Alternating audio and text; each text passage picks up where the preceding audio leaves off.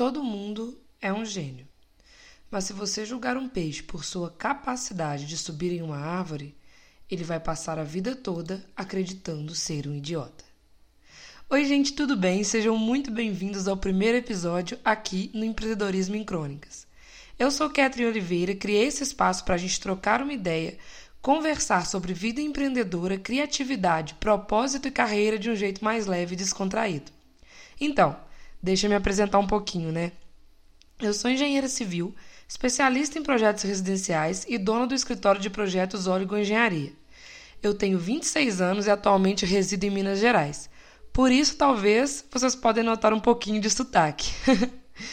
A minha intenção com esse podcast é contar as minhas histórias relacionadas à construção da minha carreira, de uma maneira que eu torço muito possa inspirar vocês.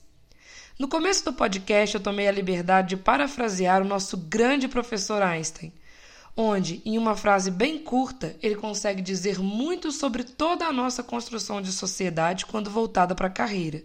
Infelizmente, né, gente? Desde que eu li essa frase pela primeira vez, há muito tempo atrás, ela ficou rondando aí na minha mente. Ela sempre ia e voltava em alguns momentos específicos. A verdade é que eu nunca fui uma aluna exemplar. E é verdade, gente. Quando eu conto isso, as pessoas acham que eu estou fazendo piada por eu ser engenheira civil e tudo isso que essa profissão traz. Mas eu sempre me esforcei muito. O problema é que eu nunca gostei do ambiente escolar. E a disciplina que com certeza eu tinha menos aptidão era matemática. Pois é, vocês vão perceber que a minha história é uma espiral de incoerências. É só aguardar. Acontece que eu sempre fui muito artística. Eu gostava de escrever, ilustrar, fazer teatro, criar coisas novas, ler, dançar. Se tinha uma atividade relacionada a artes, com certeza eu estaria no meio. E nas tarefas de redação de texto, eu sempre era a melhor. Mas infelizmente isso me resultou em poucos amigos e uma reputação pouco calorosa entre os professores. Eu me entristeço em dizer que todos nós sabemos que entre o aluno que já sabe que quer ser médico desde criança, e abro aqui um parênteses enorme para a ironia, porque sempre soou muito estranho para mim que tenhamos que decidir a nossa vocação desde tão cedo, mas isso é assunto para outro podcast.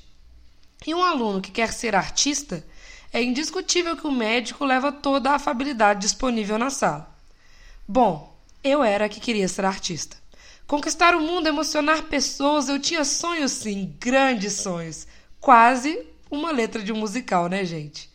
Mas uma personalidade introspectiva e nenhuma aptidão natural para matemática. Logo, por um longo tempo, eu acreditei que eu era o peixe na metáfora, pois eu definitivamente não tinha capacidade natural de subir em árvores. Hoje eu entendo que está tudo bem. Enquanto o macaco sobe em árvores com maestria, eu tenho um grande talento em nadar. Mas infelizmente nas lembranças da minha adolescência existe uma névoa de estranheza e de não adequação. E essa é a palavra. Por um longo tempo eu me senti inadequada. Eu lembro de ouvir frases como: Mas como assim você não entende isso? É o básico da vida adulta. De todas as suas amigas, você é a mais bonitinha. Que pena para você. Afinal, né, gente? Escutem com ironia beleza e inteligência com certeza não andam juntas, não é mesmo? E no último ano da escola, através de uma professora muito simpática, como assim você não vai terminar a prova de matemática e você ainda diz que vai estudar engenharia? Vai fazer alguma coisa que arrisque menos vidas. E eu já tinha passado de ano, gente. E adolescente, né? Quem não quer chegar mais cedo em casa no último dia de aula? Mas agora, adivinha, professora muito gentil, quem é engenheira? Infelizmente, minha vida escolar foi assim, cercada por um sentimento de inadequação, de adultos especialmente cruéis e de uma total falta de compreensão da minha personalidade. Eu acredito fielmente que todos nós possuímos alguns talentos naturais e que esses podem ser desenvolvidos e praticados para ser misturados de infinitas formas diferentes, criando coisas únicas e maravilhosas. Pode ser uma utopia de uma mente altamente criativa? Sim. Mas quem vai me culpar por isso, não é mesmo? Eu gostaria de encerrar esse podcast em homenagem a todos os peixes que estiveram comigo naquela turma de ensino médio. Eu ainda vejo vocês na rua. E todas as vezes que estivermos em situações que desafiam os nossos talentos ou que não façam sentido para nós, que lembremos, não somos inúteis.